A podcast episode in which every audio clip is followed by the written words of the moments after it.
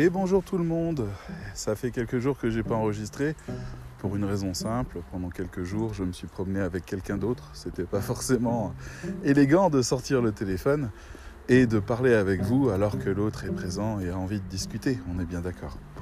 Donc, je me retrouve de nouveau en balade seul avec Oli. Donc vous voyez, je pense tout de suite à vous. C'est immédiat. Je ne discute même pas, c'est vous, tout de suite. Hop, je sors le téléphone et j'ai envie de vous parler. J'ai envie de vous parler parce que justement, aujourd'hui dans ma vie, hier pour être plus précis, s'est terminé un événement qui a duré un mois. Un mois entier. Et le résultat est mitigé. Alors c'est un événement gratuit qui proposait à des gens de vivre des expériences qui concernent notre métier, où on les défiait d'utiliser nos méthodes de travail pour apprendre ben, à quoi ça ressemble le, on va dire, le haut de gamme de notre métier, quelque part. C'est-à-dire quand on, a une parfaite maîtrise de tout ce qu'on fait de bout en bout, il s'agit toujours de rédaction web. Je défends la, la position du rédaction... Je défends la position du rédacteur web communicant qui utilise donc toutes les connaissances du marketing pour pouvoir produire des textes qui sont bien plus efficaces que les rédacteurs web classiques qui répondent simplement aux commandes de leurs clients. Voilà, donc on a eu 7 ou 8 groupes qui se sont affrontés, on appelait ça les maisons. Elles avaient euh, des noms de fruits et de légumes. Euh, et, donc en fait on les défiait. On les défiait en disant voici un produit à qui il s'adresse et pourquoi. Pourquoi le client en a besoin. Donc il creusait. Ou alors voici un client à qui il s'adresse. Voici une enseigne, une marque. À qui s'adresse-t-elle? Qu'est-ce qu'elle veut? Et, euh, Etc. Donc c'était très intéressant de ce côté-là. Et on a continué comme ça jusqu'au cinquième défi où on a carrément demandé aux gens de bien vouloir s'occuper de toute la communication sur les réseaux sociaux notamment d'un de leurs membres et de le relooker complètement à partir de tout ce qu'ils avaient appris. Ce cinquième défi, euh, sur lequel les gens ont beaucoup travaillé, ils ont demandé du temps supplémentaire, ils se sont organisés, on parle quand même de plus de 40 ou 50 personnes qui ont travaillé comme ça. Eh bien ce cinquième défi, il a été décevant. Alors moi, je n'ai pas vraiment été déçu, j'attendais pas vraiment euh, un résultat. Euh, je, ne m'attendais pas à un résultat quel qu'il soit en fait. Je m'attendais à être surpris et à apprendre des choses. Et j'étais, voilà, j'avais l'esprit ouvert. Je me posais pas de questions. Et par contre, pour eux, il y avait cet enjeu de faire quelque chose de vraiment bien. Et je le comprends. Et ils sont arrivés pendant le live et ils m'ont présenté des choses et il y a eu un phénomène étrange. Il n'y avait plus que cinq maisons sur le dernier défi. Les cinq maisons ont choisi des personnes qui avaient des personnalités très très différentes et des parcours très très différents et des diplômes universitaires et des connaissances et des entreprises. On parle de gens qui étaient à Madagascar, qui étaient en France. On parle de gens qui étaient jeunes, qui étaient moins jeunes. On parle de gens qui venaient d'Italie, des gens qui avaient voyagé. On parle de plein de gens comme ça. Et chacun d'eux avait des profils très particuliers et pourtant leur groupe les avait toujours ramenés au même point. Rédacteur web SEO. Voilà, c'est pour nous c'est presque la base. Vous voyez ce que je veux dire C'est quelqu'un qui écrit bien et qui aide les moteurs de recherche à performer. Donc c'est notre niveau pas zéro. Sur une échelle de 1 à 10, on serait au niveau 5, c'est la base, je veux dire, c'est la moyenne, c'est là où on est. Or, toutes ces personnes avaient des exceptions extraordinaires. Il y en avait une, c'était son humeur, qui était toujours pétillante, et en plus, elle avait vraiment une orientation enfantine extrêmement sympathique, très motivante, euh, qui aurait permis à des clients de savoir très précisément quoi faire d'elle, euh, sur des commandes précises. On en a une autre qui a été Master 2 en biochimie, une autre qui était euh, Master 2, je crois, en gestion d'entreprise. Donc, des gens qui peuvent écrire dans des journaux ou, sur des sites de blog euh, à destination de professionnels. C'est des textes qui valent 3-4 fois plus que les autres. Et non, tout le monde a ramené au centre. Donc moi, ben, j'ai été qui je suis et rien de plus et j'ai donné des notes en conséquence. Quand la personne euh, avait quand même fait un bon travail, eh ben, même si l'angle n'était pas bon, ben, elle avait quand même des points pour ça. Maintenant, elle n'avait pas de points sur la question de l'angle et euh, au niveau de mon avis, qui me permettait de donner plus ou moins de points, eh ben, je donnais peu de points si j'étais pas convaincu du tout de la stratégie choisie. Et c'était simple et ça marchait bien, sauf qu'en fait, ben, comme tout le monde a fait la même erreur, en ramenant les gens à, un état de comparabilité possible, c'est-à-dire euh, il n'y a plus de différence entre un rédacteur et un autre rédacteur puisque les deux font du SEO.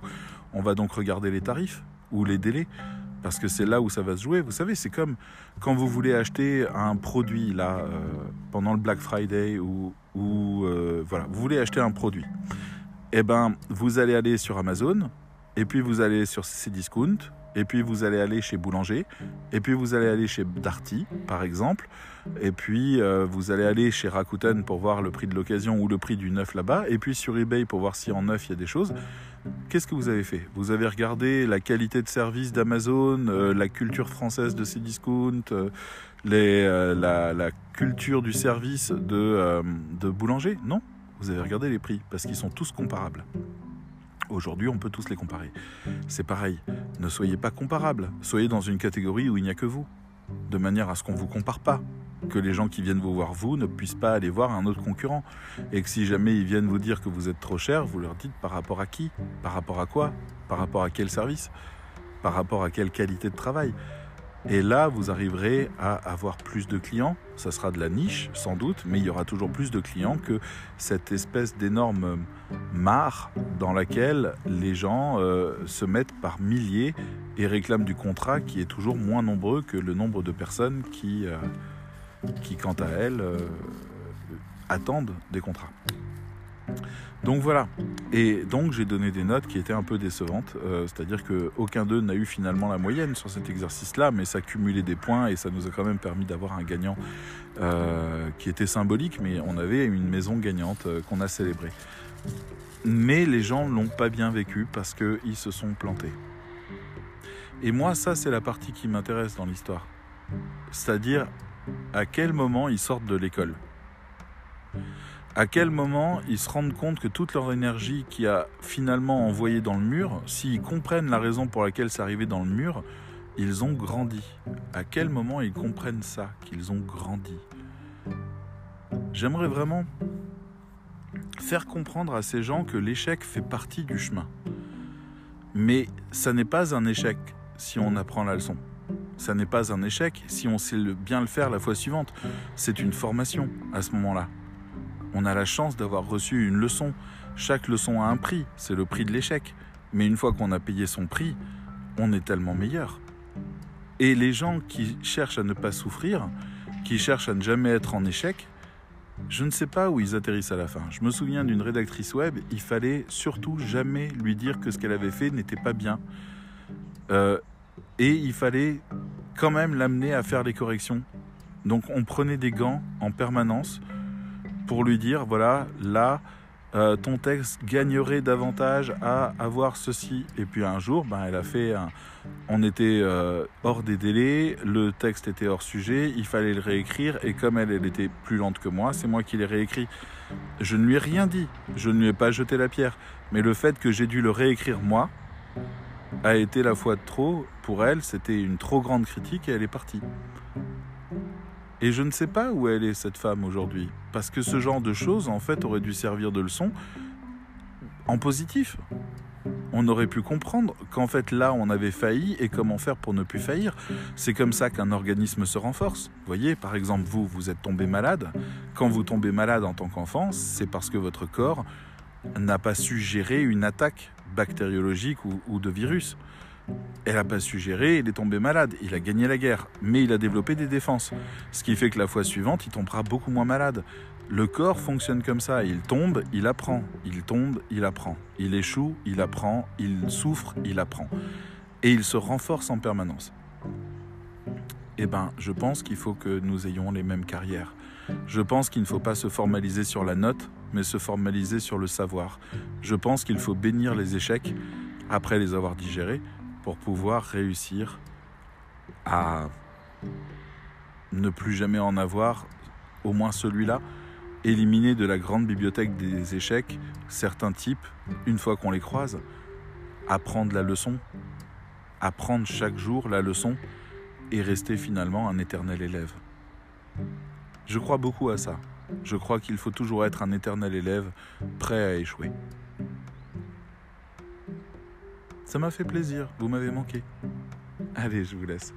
À très bientôt. Bye bye.